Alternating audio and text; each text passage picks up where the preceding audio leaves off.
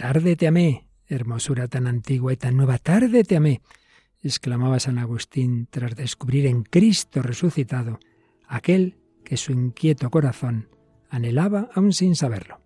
Seguimos hablando de la plenitud de la afectividad humana en el encuentro con Dios. ¿Nos acompañas?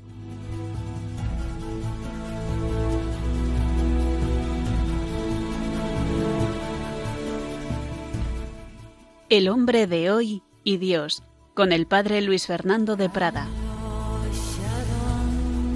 Pues sí, se encontró Agustín con Cristo resucitado. Es el mismísimo Jesucristo, el que se apareció a la Magdalena, a los de Maús, a Pedro, por supuesto a su madre, aunque no lo cuenta el Evangelio, el mismo que entró en el corazón de Agustín y el mismo que hoy día quiere hacerlo con nosotros, el mismo que convirtió el corazón, como oiremos más tarde, de Luis del Río, y el que en el fondo, lo sepamos o no, todos buscamos, todos necesitamos. Seguimos hablando de búsqueda y encuentro, ahora en este tiempo pascual.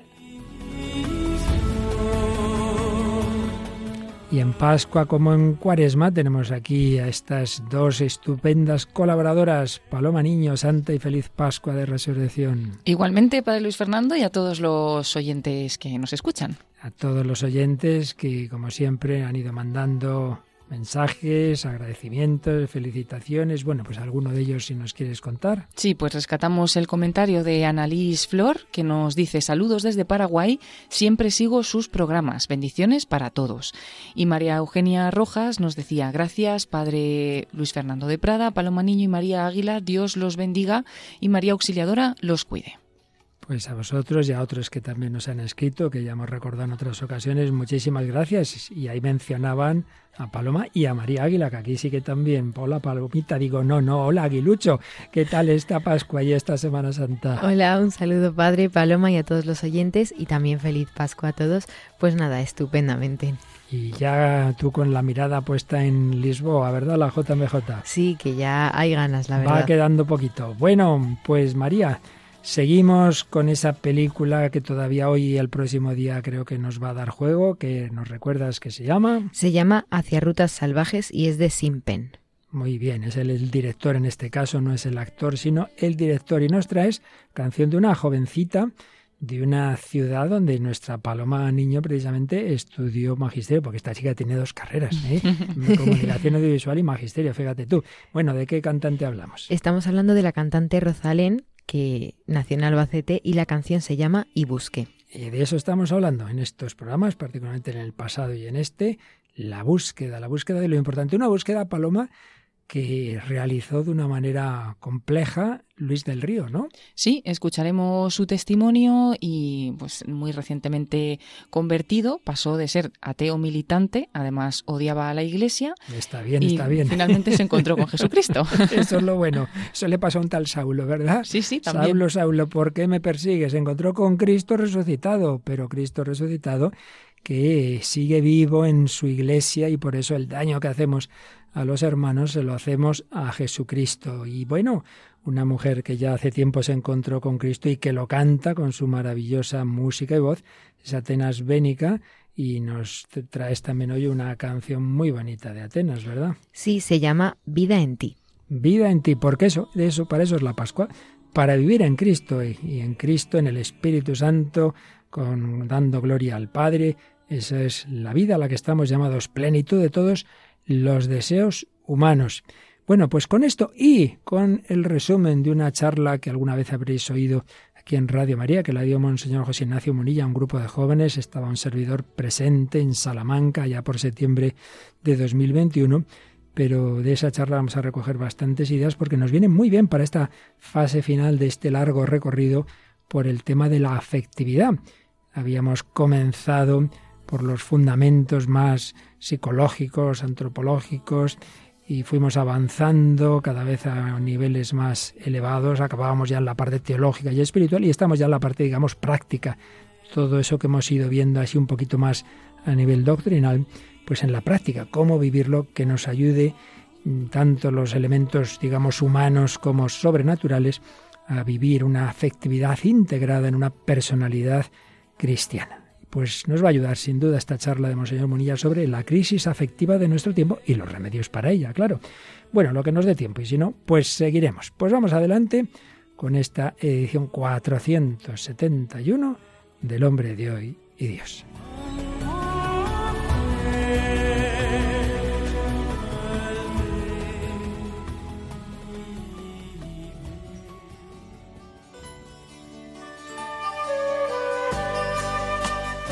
La crisis afectiva de nuestro tiempo, de ello nos habló Monseñor José Ignacio Munilla en un encuentro de jóvenes celebrado en Salamanca en septiembre de 2021.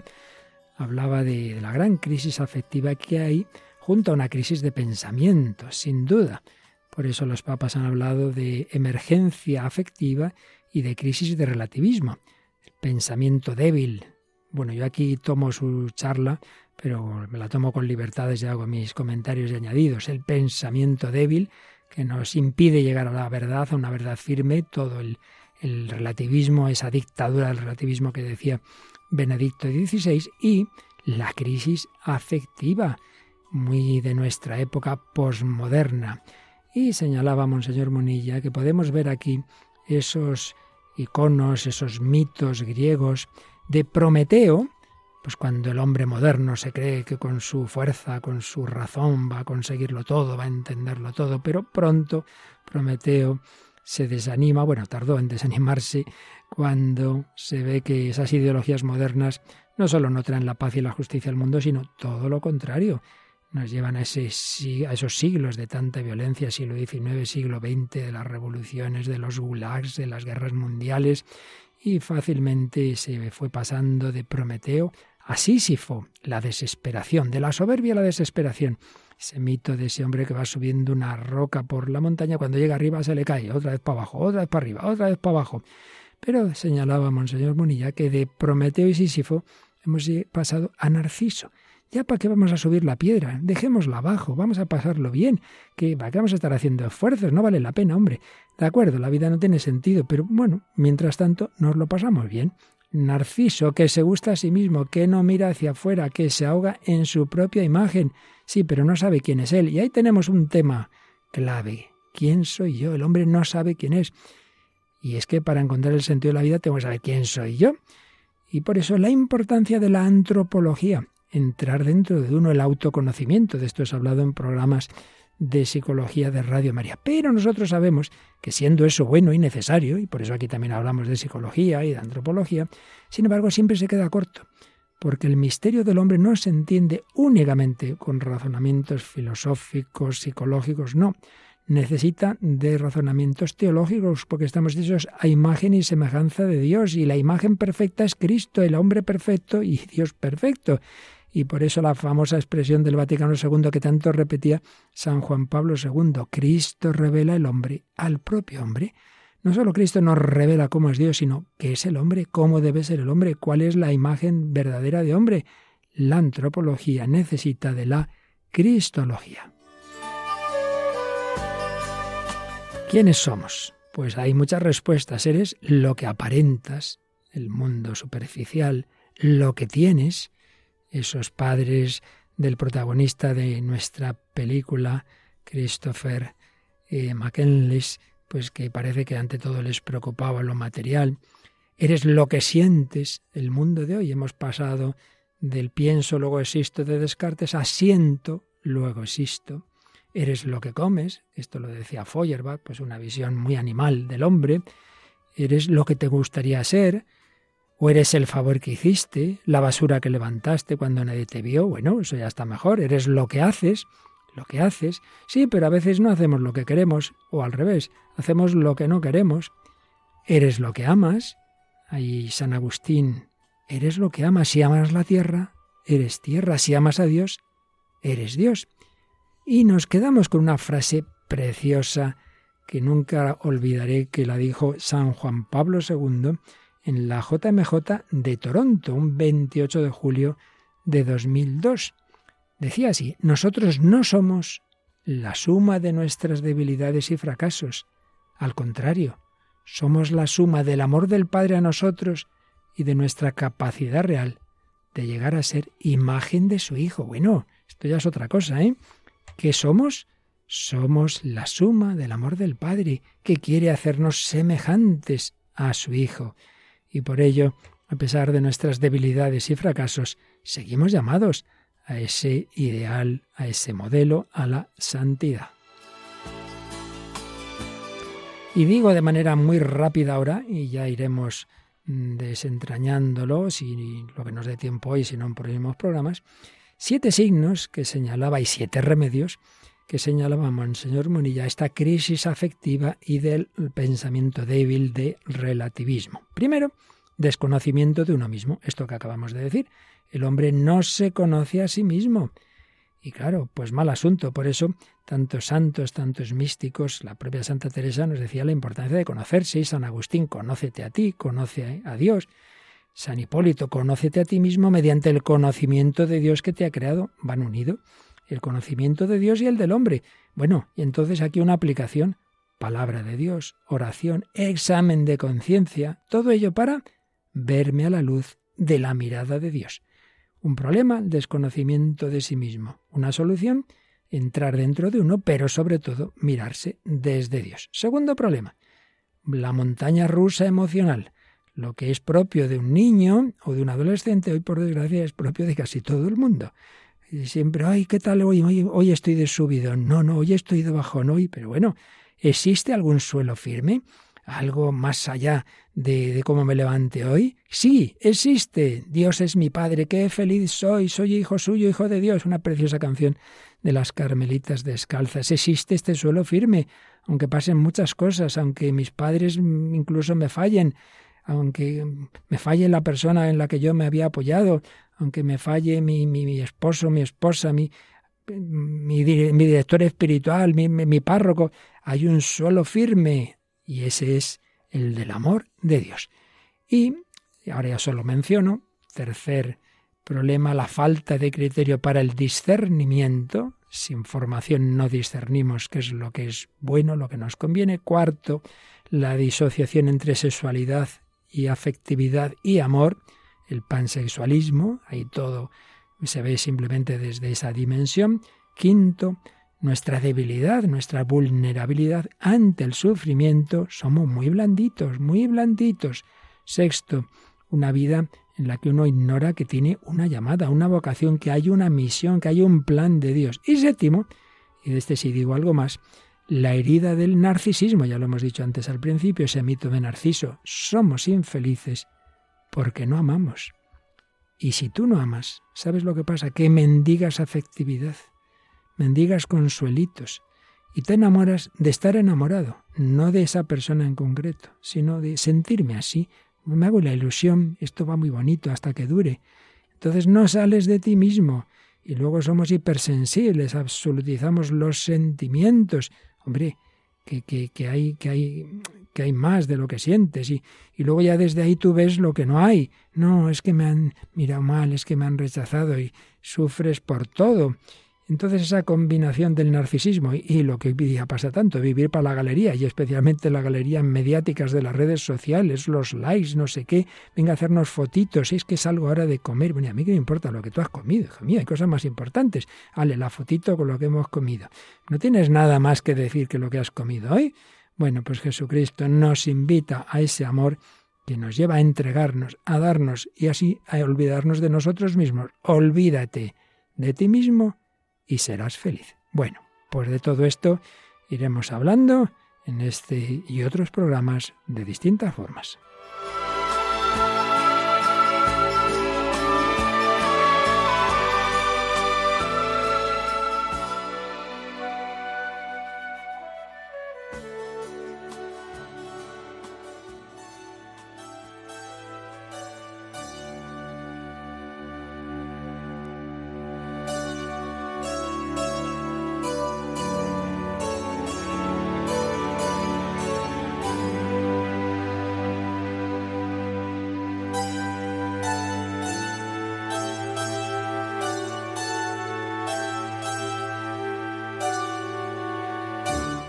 Aquí seguimos en Radio María, en la edición 471 del Hombre de Dios, en esa fase final de nuestro recorrido por la afectividad, con una serie de consejos prácticos. Habíamos recogido los del padre, sacerdote y psiquiatra Francisco Insa y hoy hemos recordado algunas pinceladas de una charla de Monseñor Monilla. Seguiremos con ella pero también, como siempre hacemos en este programa, haciendo ahí nuestras excursiones por la música, por el cine y, por supuesto, por el testimonio de personas de nuestra época, el hombre de hoy, el hombre de hoy, que busca la verdad, que busca la felicidad, como la buscaba el hombre del siglo V, es decir, San Agustín, ese hombre de corazón inquieto. Las búsquedas, si no buscas es que estás ya muerto porque todo hombre realmente siempre desea algo más, algo te falta siempre, una cosa te falta, como le dijo Jesús al joven rico. Bueno, pues María nos traes una chica que canta muy bien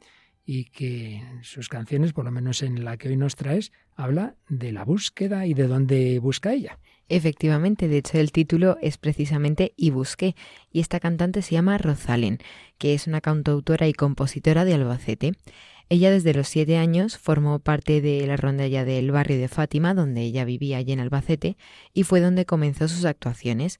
De hecho, la cantante empezó a cantar en público después de que un sacerdote la animara a ello. Y compuso canciones desde los 14 años y dio su primer concierto recién cumplidos los 16 en un festival también de Albacete. Desde entonces es una cantante muy conocida aquí en España y en 2021 ganó un premio Goya por la banda sonora de La boda de Rosa, una película, mismo año también en el que el Ministerio de Cultura y Deporte le otorgó el Premio Nacional de las Músicas Actuales.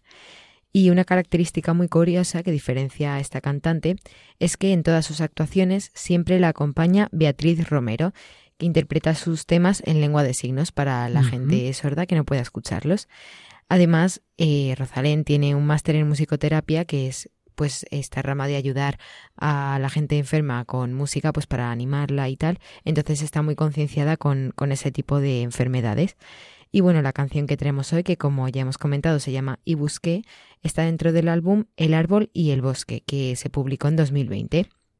Y según ha dicho el artista en alguna entrevista, lo que quiere reflejar en esta canción es un viaje interior, es un intento de búsqueda y de respuesta al sentido de quién soy yo. Bueno, pues vamos a escuchar y busqué de Rosalén. Un árbol viejo partido en dos.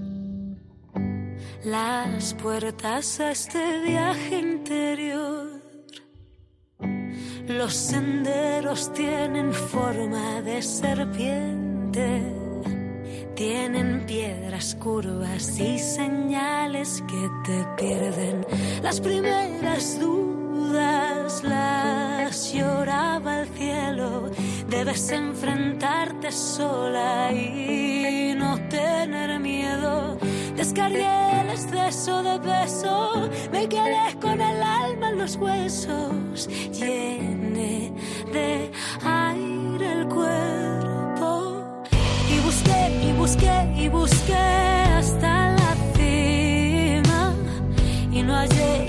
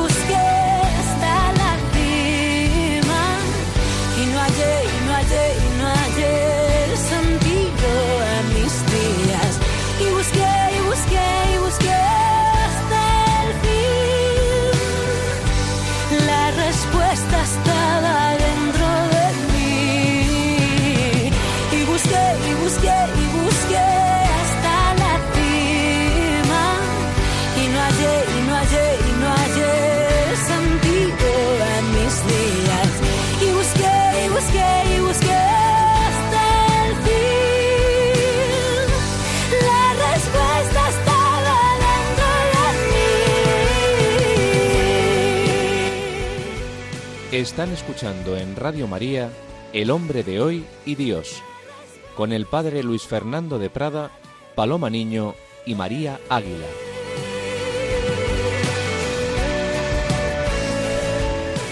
Y busqué, y busqué de Rosalén. Bueno, ¿en qué te has fijado, María, de esta canción que nos traes? Pues me he fijado en varias cosas, como siempre.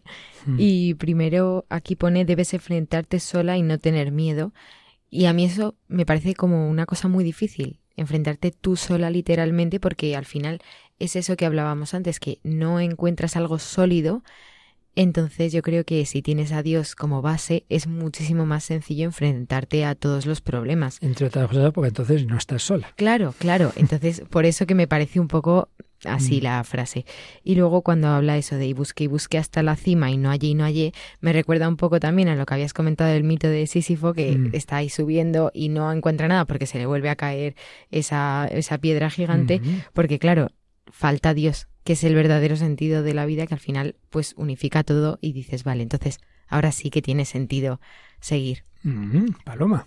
Pues me parece dentro de, como decimos, el hombre o la mujer de hoy, ¿no? Una historia o una canción que cuenta un poco una historia muy parecida a la de San Agustín, que buscó en mil cosas eh, y no halló hasta que, que lo encontró dentro de ella, ¿no? O dentro de él, en este caso San Agustín, porque Dios está ahí, ¿no? Muchas veces lo estamos buscando en un montón de cosas con ruido, ¿no? Y Dios está ahí en un susurro, en una brisa, eh, en algo dentro de ti. Y luego, ya lo veremos, pero me parece también curioso cómo coincide con el testimonio que vamos a ver, porque él descubre cómo solo no puede, ¿no? Y ciertamente una vez que ya mm, se encuentra un poco con Dios, ve que necesita de los demás y necesita que alguien más le, le ayude, ¿no?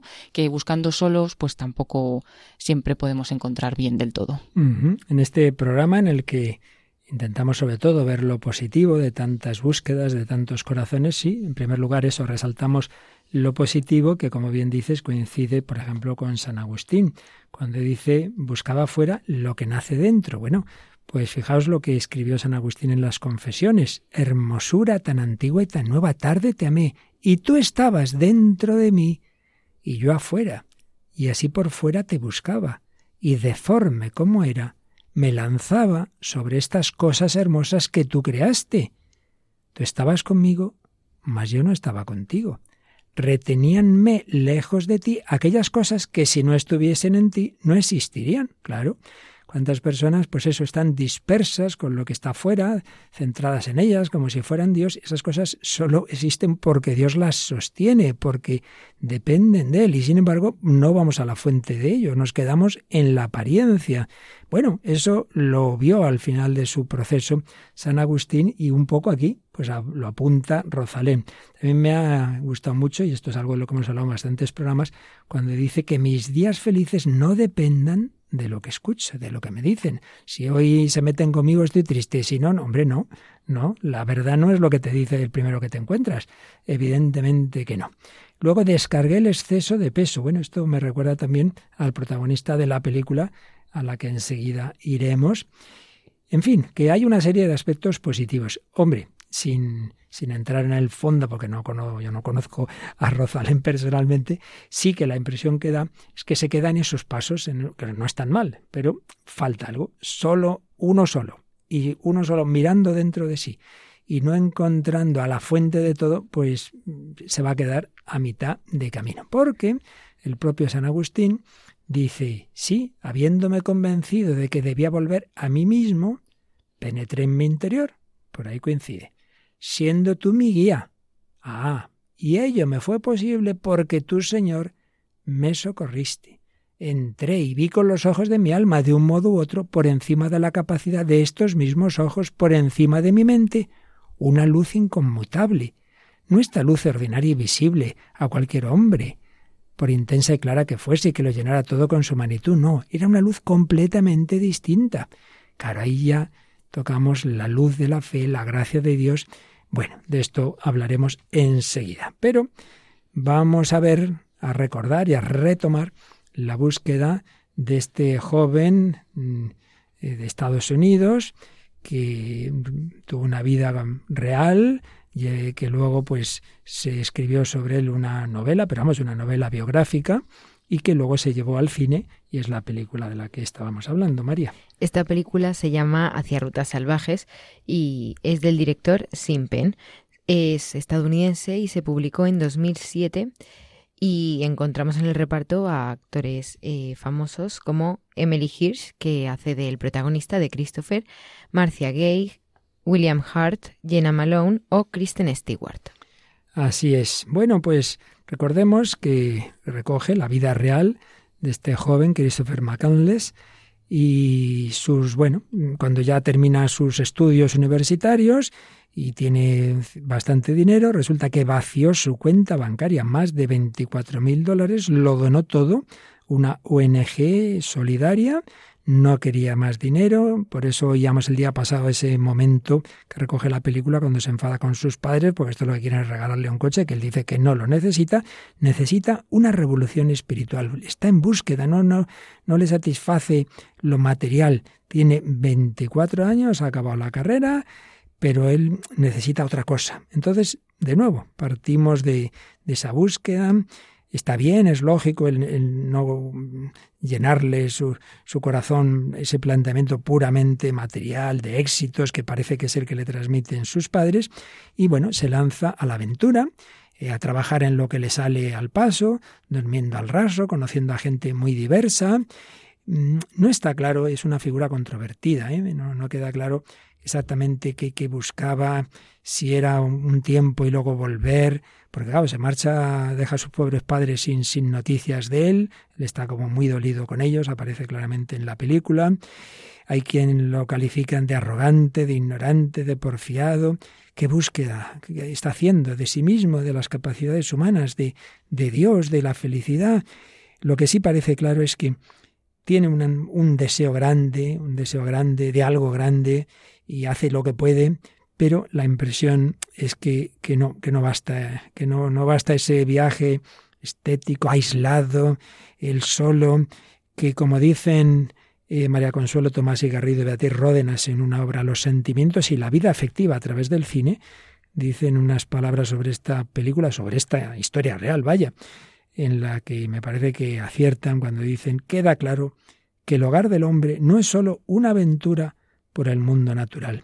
Y no es suficiente la naturaleza ni la compañía de personajes ficticios de espléndidas novelas. Él leía varios libros y también, bueno, aparecen personas con las que se encuentra. Hay diálogos que son lo mejor quizá de la película que el próximo día escucharemos. No, esto no es suficiente si no llegas a la fuente de todo, que es el propio Dios. Pero vamos a escuchar un corte que va en la línea de lo que ya el día pasado oíamos de cómo los problemas empiezan en la familia. Nos lo decía también Monseñor Munilla cuando hablaba de la falta del suelo firme.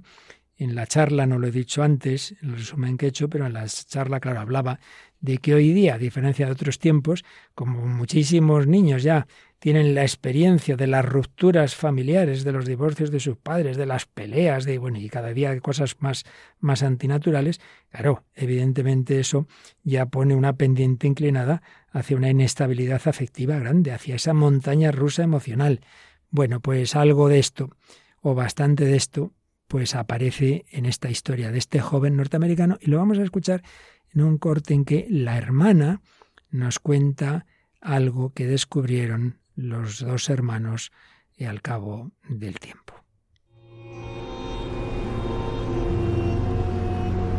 En cuanto me enteré de que había vuelto, corrí a su habitación para hablar con él.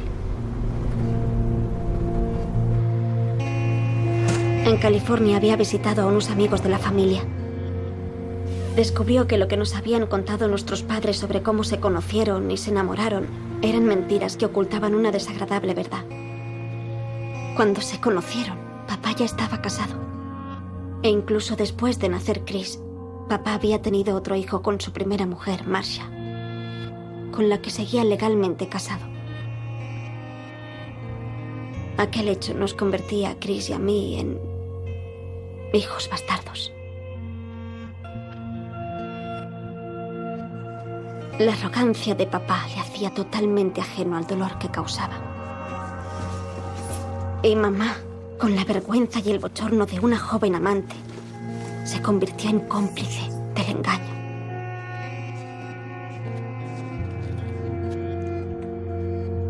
fragilidad del cristal no implica debilidad, sino calidad.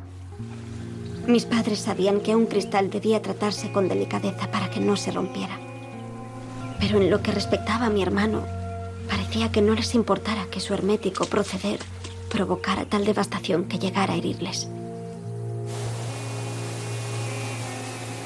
Su matrimonio fraudulento y que nuestro padre negara la existencia de su otro hijo supusieron para Chris el asesinato de su realidad cotidiana. Sintió que su vida daba un giro, como un río que de pronto invirtiera la dirección de su corriente y fluyera cuesta arriba.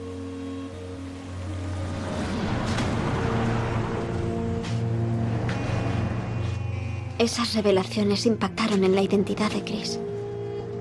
Le hicieron pensar que su infancia había sido un engaño. Chris nunca les dijo que lo sabía. Y me hizo prometer que yo guardaría silencio. Bueno, se me ha olvidado decir, por si alguno se pierde, cuando empieza estas palabras de esta chica, dice cuando volvió, evidentemente no se refiere al viaje final que recoge la película, sino otro viaje que había hecho antes, pues todavía en relación con sus padres, pero bueno, en el que ve a esos amigos que le cuentan lo que acabamos de escuchar. ¿Qué os ha parecido, María? Pues la verdad que muy duro para empezar, porque al final, pues eh, los niños cuando ven eso, como dice él, que ya sentía que su vida había sido toda una mentira, pierden el sentido de la vida totalmente. O sea, ya dicen, no es real todo lo que he estado viendo de pequeño, entonces, ¿qué es real si esa era como mi etapa de aprendizaje? Y ya yo creo que se distorsiona todo. Yo creo que él tenía pues una visión de la vida distorsionada al final.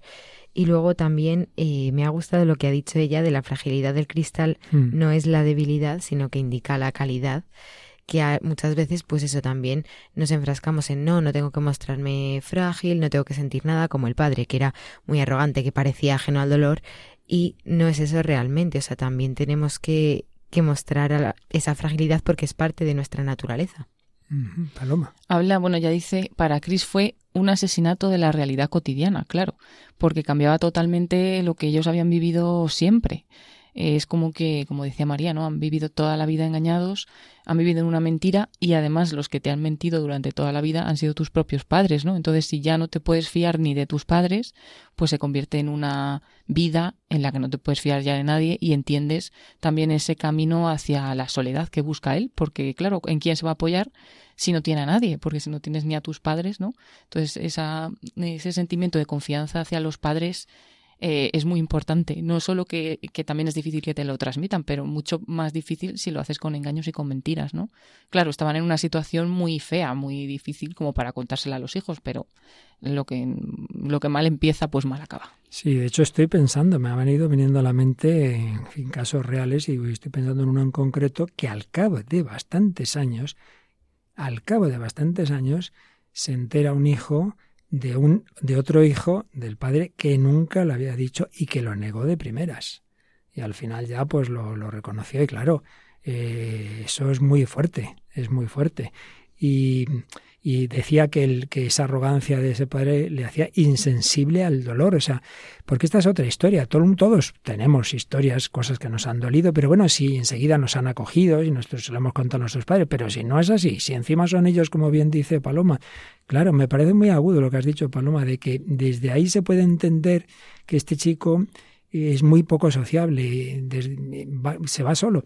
Y me viene a la mente también que quizá por eso hay personas que al final están mucho más a gusto con su animalito que con las personas humanas. De mi, mi animalito, mi perrito no me engaña, me mm. es fiel. Y en cambio el otro me ha engañado, ¿no os parece? Claro, si al final es lo que han vivido desde pequeños, es tal cual lo de que tienen una distorsión de la realidad, porque claro, tienen, pues como decía Paloma, la idea de que ahora ya todo el mundo los va a engañar, porque claro, las personas con las que han convivido toda su vida, las que los han visto crecer, las que les han mm, traído al mundo, les han engañado, entonces, claro, para que veamos la importancia de, del matrimonio indisoluble, de, de, los padres que, cuya primera tarea es ese amor, amor a los hijos, porque pueden, y es que lo vemos constantemente, dejar unas vidas totalmente tocadas, heridas, y si no hay remedio de lo alto, pues hundidas para siempre, ¿no?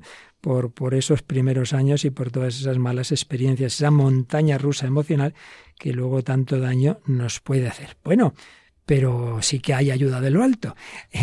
También está la cuestión en buscarla, donde hay que buscarla, y, y, Paloma nos va a contar otra historia de búsquedas, pero que acabó bien como la de San Agustín. A ver, a ver. Sí, y además volvemos a Estados Unidos porque vamos a hablar de Luis del Río, que aunque es argentino, nacido en Argentina, pues ha residido más de dos décadas en, Estados Unidos. Y bueno, es la, es la, historia que vamos a contar partiendo de, de una premisa que él dice también al inicio de su testimonio, que es que él estuvo siempre abierto a buscar la verdad. Por lo tanto, ya desde el principio nos recuerda a San Agustín, ¿no? Bueno, él es artesano, poeta, ha escrito varios libros y ha publicado tres discos de música. También ha sido siempre un apasionado de la historia y de la filosofía. Ha practicado el budismo durante una década y ha profesado un ferviente odio a, la Iglesia. Bueno, él cuenta que si había una Biblia con sentido para él, era el libro Así habló Zaratustra, que era conocido, es conocido por su icónica proclamación de la muerte de Dios, y es este libro de, Nietzsche, ¿no? Luego dice que no era el único, que tenía pues otros referentes, como era Freud, eh, Rousseau, Marx, etcétera. También la teoría del buen salvaje, el budismo, claro es así, el chamanismo o la leyenda negra de España eran otros de sus compañeros de viaje. Y no solamente es que estuvo 10 años en el budismo, sino que era, pues, eh, iba a retiros semanales, eh, bueno, que estaba muy cerca de, todo lo que eh, conlleva el budismo, incluso llegó a conocer al Dalai Lama. Y bueno, pues dentro de todas esas eh, lecturas y conocimiento que, te, que, tenía y que buscaba, pues eh, tuvo un gran odio por la Iglesia, especialmente por el dogma y por el clero. Vamos a escucharle ya un primer corte para empezar a escuchar su propia voz contando este testimonio y aquí ya nos cuenta cómo empezó a cambiar un poco su actitud. Entonces yo parto de ahí. Después a medida que fue pasando el tiempo, creo que se ablandó un poco esa militancia ateísta, porque a mí me parecía ridículo también yo estar tan aguerrido, en contra, enquistado contra, contra eso, ¿no? Y, que yo no podía realmente afirmar con la misma fe que Dios no existía.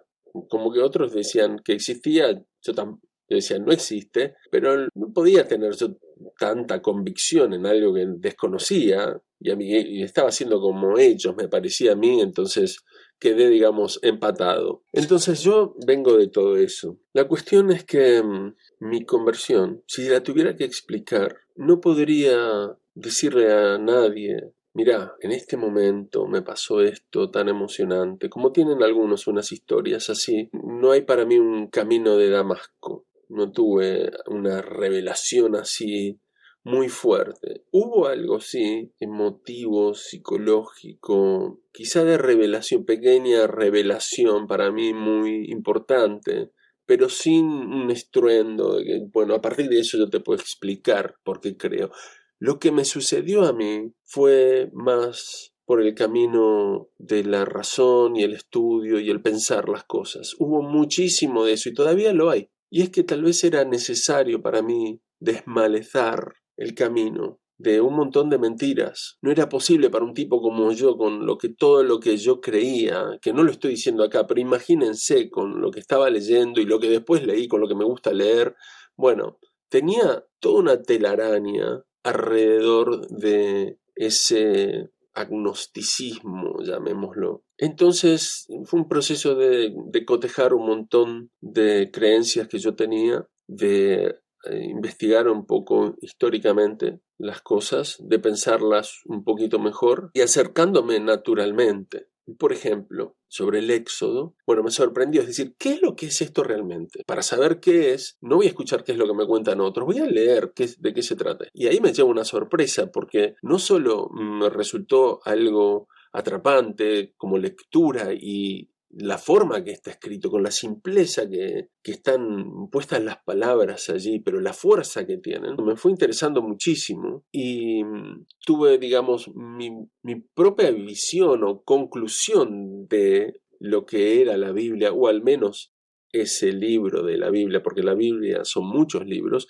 pero después miré más y decía, ah, esto es la Biblia, entonces, entonces yo mismo pude ver lo que era y me di cuenta que era un libro importantísimo para leer, aunque yo no fuera cristiano. Ese sería un ejemplo. Ni bien, ni mal, ni nada. Voy y veo y saco mis conclusiones. Bueno, vemos cómo buscaba la verdad, ¿no? Porque algunas veces, pues, eh, un ateo puede cerrarse totalmente y, sin embargo, él decía, yo no puedo dar tantas razones de que Dios no existe, eh, soy igual que los que dicen que Dios existe porque sí y no se lo plantean, ¿no? Pues yo tampoco tengo, lo tengo tan claro, ¿no? Entonces ahí empezó a abrirse y empezó a leer la Biblia. La segunda pregunta que le surgió después de empezar a leer la Biblia era si Jesús era un mito pero cuenta que conforme investigó las fuentes primarias fue consciente de las abundantes pruebas que hacían imposible negar que existió alguien llamado Cristo. Y conforme profundizaban esas investigaciones, que eran racionales, y se enfrentaba a la verdad histórica, quedó nuevamente sorprendido al comprender que aquella persona que conmocionó el mundo no fue un gran conquistador como Alejandro Magno, sino una persona que caminaba entre carpinteros, entre gente pobre y enferma. Eso le, marcó mucho el saber que era una persona pues que iba entre los pobres, ¿no? Y que había sido esa persona la que cambió realmente el mundo. Y entonces llegó el momento en el que cuenta que tuvo que tomar una decisión, creer o no creer. Tenía que dar ese salto de fe, ¿no? Y bueno, él dice que hace mucha referencia siempre a la sentencia agustiniana de San Agustín de creer para comprender y comprender para creer. Y eso le ayudó a dar un pequeño salto de fe, mientras asumía que fe y razón no son opuestos, sino que pueden y deben ir juntas. Y bueno, al fin y al cabo, dice que incluso los ateos, los agnósticos o quienes profesan otras ideologías también dan un salto de fe al decidir voluntariamente asumir esos preceptos.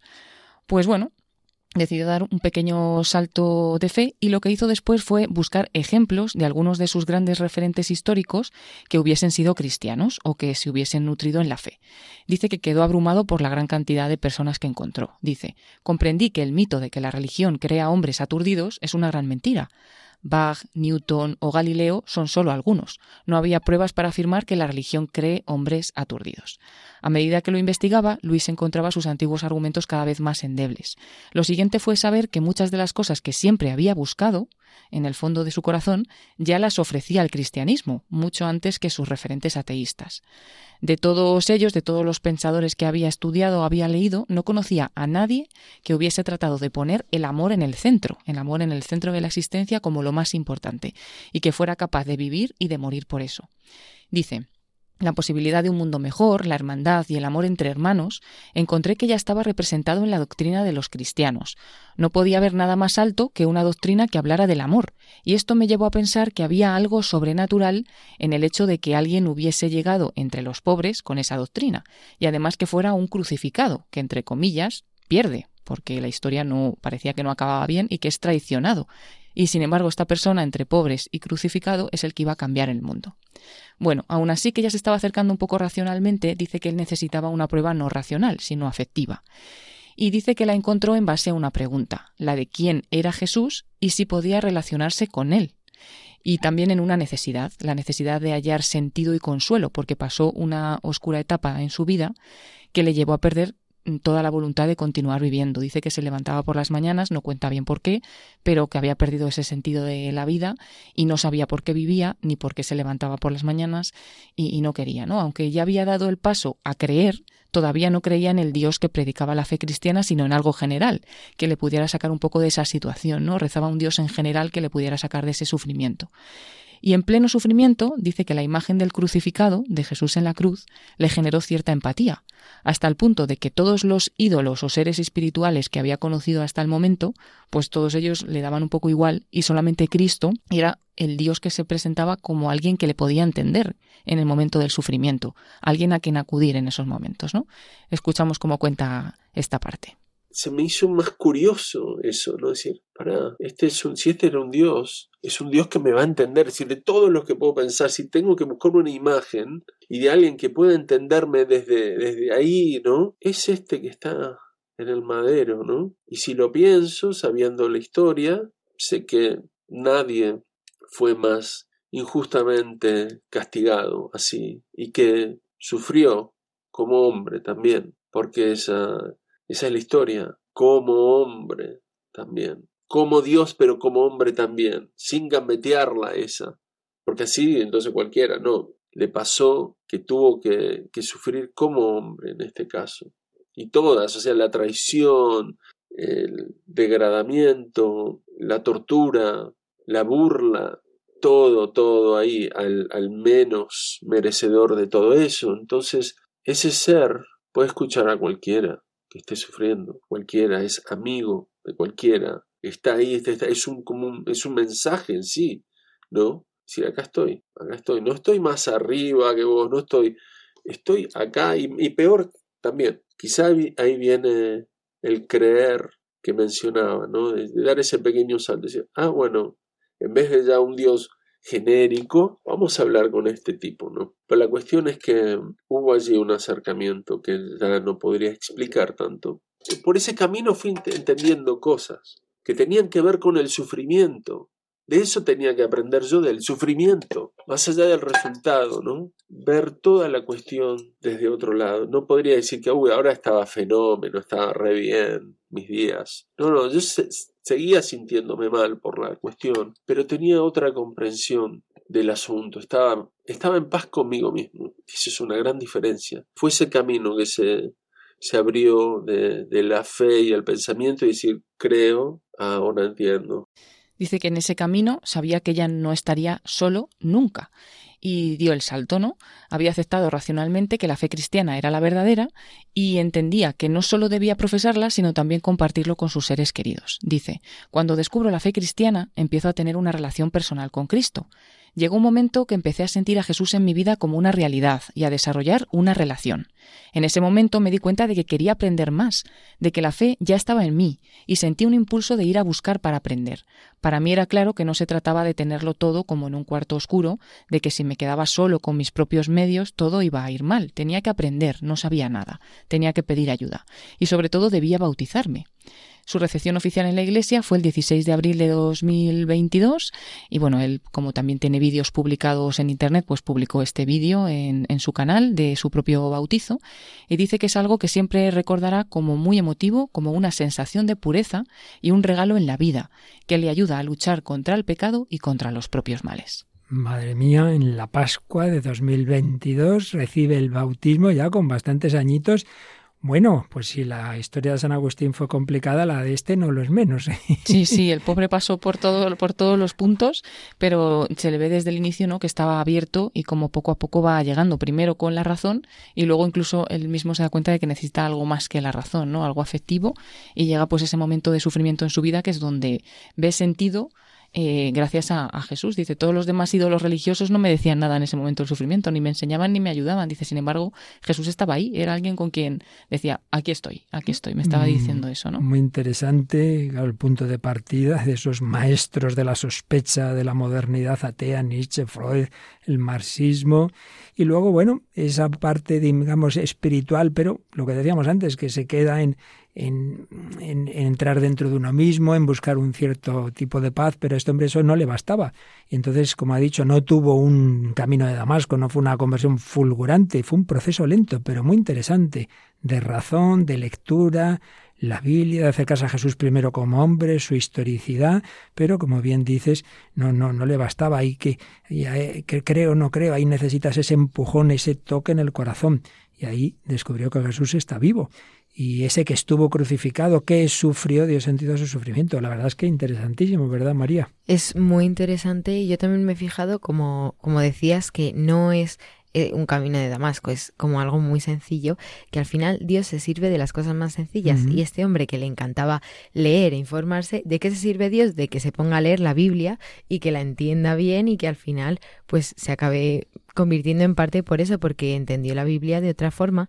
Y yo también me quedo con lo que dice que es una doctrina basada en el amor, que no hay ninguna que se base en el amor así y que es lo más grande que puedes tener, que claro, es totalmente cierto y yo creo que mucha gente eso no lo tiene en cuenta o no lo conoce cuando critica tanto a, la religión católica, porque es que es verdad, ¿cómo vas a criticar algo que está basado en el amor, que es lo más bonito? él decía que no lo hemos sacado en, el corte, que, que, claro, que ahora sí que puede entenderse o que la gente acepta muy bien el decir eso, de que el amor está en el centro y que lo más importante de la vida es el amor, pero que en aquella época y, que no había habido nadie, nadie que llegase y que pusiese el amor en el centro y que viviera por ello y muriera por ello, porque claro, mm. Cristo muere por ello, ¿no? Así es. Y ya por terminar y uniéndolo con lo primero que hemos dicho, me ha llamado mucho la atención cuando dices que al final se da cuenta de que ya no estaba solo, no estaba solo. Si hemos hablado de esa soledad de la canción de Rosalén, ¿verdad? Dice, debes enfrentarte sola y no tener miedo. Este chico tenía miedo, lo estaba pasando mal, pero ahí vio que estaba Cristo. El que había sufrido antes como hombre le acompañaba, no estaba solo y lo comparte y por eso no se queda en una pura búsqueda individualista como la de Christopher McCandless, sino en la iglesia se deja ayudar. Bueno, como siempre o casi siempre nos ocurre, nos hemos dejado la mitad de las cosas en el tintero, pero no importa, porque como tenemos tiempo para seguir, lo que hoy no hemos dicho lo diremos el próximo día y hoy hemos disfrutado con este testimonio y con todo lo demás. Bueno, pues si este hombre, aunque vivía en Estados Unidos, era argentino, vamos a terminar con otra argentina, que no sé si desde, desde cuándo tuvo ese encuentro con el Señor, pero lo que sí sé es que hoy pone toda su música, igual que a que a Luis del Río le iba la lectura, a Atenas supongo que también le irá, pero más todavía la música y canta al Señor una canción muy bonita, María. Va a cantar Vida en ti, esta artista que como has dicho es argentina y ahora es exitosa mundialmente en términos de música católica. Así es, vida en ti. A eso estamos llamados, vida resucitada, vida con Cristo resucitado, vida en el Espíritu Santo es vida en Él.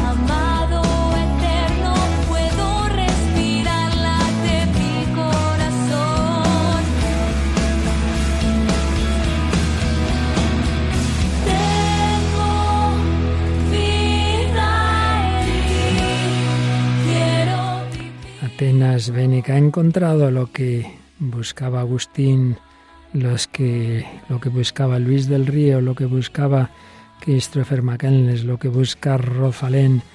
Atenas lo ha encontrado en el Dios hecho carne, en Jesucristo. Tú eres mi único anhelo. Cada día lo veo mejor. Solo tú, Señor, amado eterno, mi Dios, nadie como tú. Eres mi necesidad. Quiero yo beber más de tu amor, como la samaritana y por ti puedo respirar, late mi corazón, tengo vida en ti. Nada podrá apartarme de ti. No, no, no estamos solos. Yo mismo, mis pecados, no me apartarán de tu amor, Señor. Gracias, Cristo, que has muerto, que has sufrido, que has resucitado, que nunca nos dejas solo.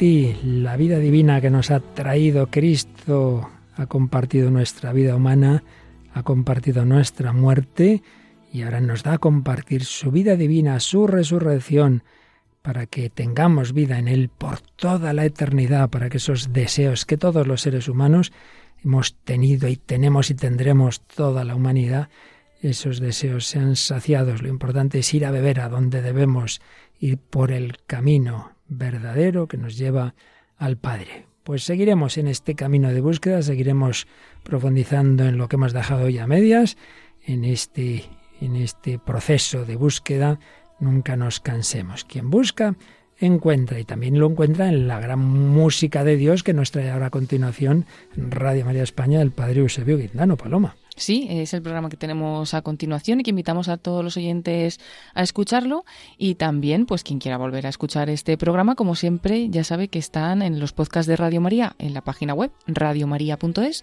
Se puede encontrar el podcast del Hombre de Hoy y Dios y de todos los programas. Además también en Spotify, en Google y en Apple Podcast eso, que a los jóvenes como María me están mirando diciendo, nosotros usamos más el Spotify, ¿verdad, María? Sí, pues ahí también se pueden encontrar que, que, los he visto yo. Claro que, ya los he escuchado. bueno, pues aquí vaya, seguiremos en ese camino de búsqueda y os invitamos a ese camino de escucha porque sé que muchas personas escuchando este programa también les ayuda en sus búsquedas, en sus encuentros. Aquí os esperamos la semana que viene, si Dios quiere, Paloma Niño, María Águila, quienes agradecemos como siempre su colaboración, y a todos vosotros, quien os habla, el Padre Luis Fernando de Prada. Hasta el próximo programa, si Dios quiere.